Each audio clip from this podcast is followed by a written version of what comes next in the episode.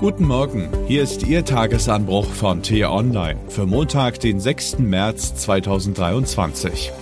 Was heute wichtig ist. Die Ampelkoalition berät in einem Schloss, welche Schwerpunkte sie setzen will.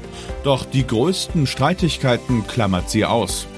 Geschrieben von T-Online-Reporter Tim Kummert und am Mikrofon ist heute Axel Bäumling. Der Kanzler und die Minister treffen sich seit gestern auf Schloss Meseberg zur Klausur, um über die großen Fragen ihrer Politik zu beraten, etwa die Energiewende und die Digitalisierung. Olaf Scholz stellte sich am Sonntag vor die Kameras und sagte, wir werden zunächst einmal darüber reden, wie eine Gesellschaft, die so viel vor sich hat, zuversichtlich sein kann und bleiben kann. Er hätte auch sagen können, wichtig ist ja nur, dass wir drüber gesprochen haben werden. Die grüne Umweltministerin Steffi Lemke schickte im T-Online-Interview schon mal eine Botschaft voraus. Über den schnellen Neubau von Autobahnen, eine der derzeit größten koalitionären Zwistigkeiten, werde man sich im Schloss nicht verständigen. Da sitzen also die Minister in munterer Runde zusammen, haben aber vorher bereits verkündet, dass sie gar nicht die größten internen Konflikte schlichten wollen. Angesichts der Schärfe der koalitionsinternen Streitigkeiten muss man beinahe sagen, das ist kein Regieren. Das wirkt auf einige Menschen eher wie eine Simulation davon. Und das ist nicht nur für SPD, Grüne und FDP problematisch, sondern fürs ganze Land. Zwischen den sogenannten Regierungspartnern ist schon länger etwas ins Rutschen geraten. Erstmals zeigte sich das beim Ringen um die Panzerlieferungen für die Ukraine. Die FDP preschte vor, die grüne Außenministerin Annalena Baerbock setzte den Kanzler zusätzlich unter Druck. Aus der SPD keilte der Fraktionschef in Richtung der Liberalen zurück, das sei Schnappatmung. Dann wurden die Panzer doch genehmigt und mancher glaubte, jetzt werde es ruhiger, nichts da. Weiter ging der Zoff. Wirtschaftsminister Robert Habeck und Finanzminister Christian Lindner schrieben sich gegenseitig Briefe, die natürlich an die Öffentlichkeit gerieten. Sie streiten über den Haushalt. Lindner garnierte sein Schreiben mit der Gemeinheit, man sei schon froh, dass die Grünen das Grundgesetz nicht in Frage stellen wollten. Viel Radau, wenig Lösung. Aus dem Wirtschaftsministerium verbreitete sich vergangene Woche, man wolle den Einbau von Öl- und Gasheizungen ab 2024 weitgehend verbieten. Große Aufregung im Land. Wer soll das eigentlich bezahlen? Habeck musste erklären, dass die Pläne für viele Menschen erstmal nichts Wesentliches ändern. Und dann ist da noch der Bundeslandwirtschaftsminister. Letzte Woche hatte Cem Özdemir eine besondere Idee. Er will Werbung für besonders süße Lebensmittel, die sich an Kinder richtet, aus dem Fernsehen verbannen. Auch bei dieser Idee gibt es keinen Konsens in der Regierung. Prompt bekam Özdemir den Donner der Liberalen zu hören. Der FDP-Politiker Frank Schäffler sagte der Bild-Zeitung, die grüne Verbotspartei ist zurück. Das ist falsch und gefährlich für Deutschland. Sätze von einem Koalitionär an einen anderen, die eher die Geräuschkulisse eines Vorschlaghammers haben.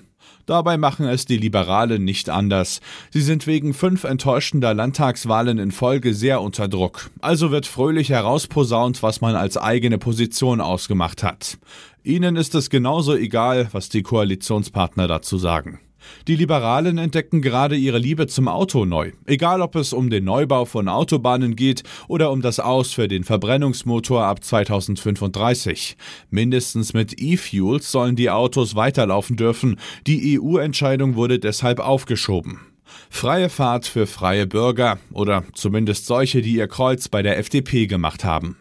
Mancher prescht vor, andere schreiben Briefe, nur gemeinsam regiert wird offenbar immer weniger. Was sagt eigentlich der Chef dazu? Olaf Scholz ist ein Mann, der die Dinge gern laufen lässt. Sollen sich die Koalitionspartner doch behaken. Wie ein Bundeskanzlerpräsident sitzt er in der Regierungszentrale und schaut zu. Das kann man so handhaben, doch was für ein Bild gibt eigentlich der Kanzler ab, wenn er nicht einmal Ruhe in die eigene Ministerriege bringen kann? Dabei hat Olaf Scholz vor wenigen Tagen gezeigt, wie es geht. Bei seiner Regierungserklärung im Bundestag wirkte der Kanzler wie ausgewechselt. In einer vorher nicht dagewesenen Klarheit verteidigte er seinen Kurs und verurteilte scharf die Die Ukraine möge doch einlenken Rhetoriker. Ähnlich deutlich könnte Scholz mit seinen Ministern mal reden. Dabei drängt die Zeit. Am 15. März will Finanzminister Lindner die Eckwerte für den künftigen Haushalt vorlegen. Dann sollte zumindest grob klar sein, wofür die Regierung ihr Geld ausgeben möchte und vor allem wie viel. Wichtig ist da nicht nur, dass sie vorher drüber gesprochen haben, sondern dass es auch tatsächlich eine Einigung gibt. Was heute wichtig ist. Im Schloss Bellevue heißt es heute, Bundespräsident trifft Bundespräsident, wobei dem zweiten ein AD angehängt wird. Frank-Walter Steinmeier gibt heute ein Festessen für Horst Köhler, Anlass ist dessen 80. Geburtstag. Heute haben mehrere Bundestagsparteien ihre Gremiensitzungen. Besonders interessant wird es um 13 Uhr im Karl-Liebknecht-Haus.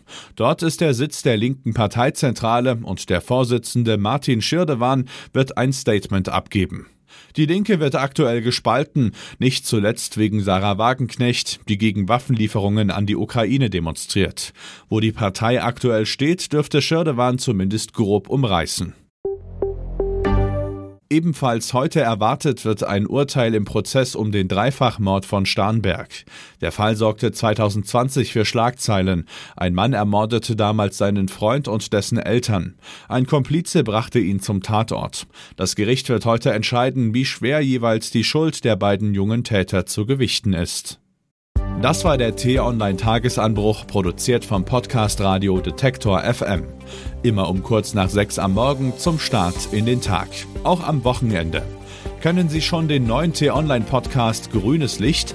Darin gibt es in 10 bis 15 Minuten Tipps für einen nachhaltigeren Alltag. Vielen Dank fürs Zuhören und Tschüss.